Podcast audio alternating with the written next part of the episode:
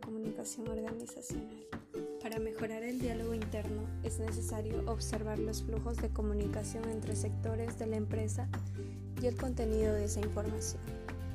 Gracias a los flujos se puede conocer por dónde pasan los datos de la empresa y hacia dónde van. Las empresas generan diariamente un gran volumen de información que desempeña un papel importante en las organizaciones cuando son conocidas por todos.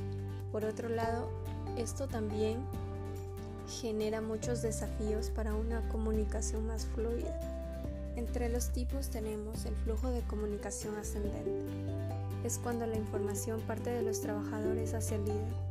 Este flujo corresponde al proceso de retroalimentación, es decir, la opinión sobre el modelo de gestión, las acciones administrativas y los planes organizativos. El flujo de comunicación descendente, también llamado flujo de comunicación vertical u oficial. En este tipo de flujo se transmiten normas, procedimientos, atribuciones, instrucciones, estrategias, objetivos y metas.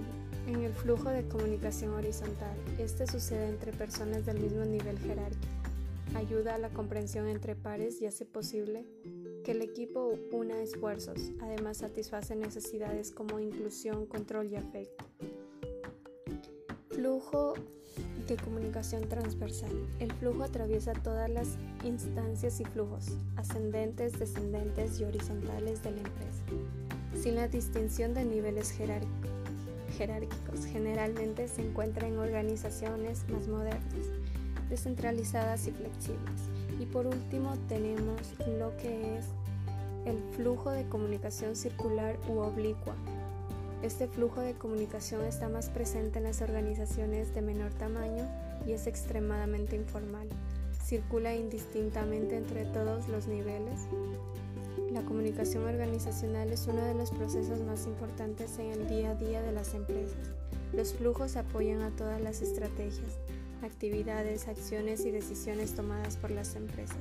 De este modo se logra la transmisión de información o mensajes para que haya entendimiento, esta información debe ser clara y directa.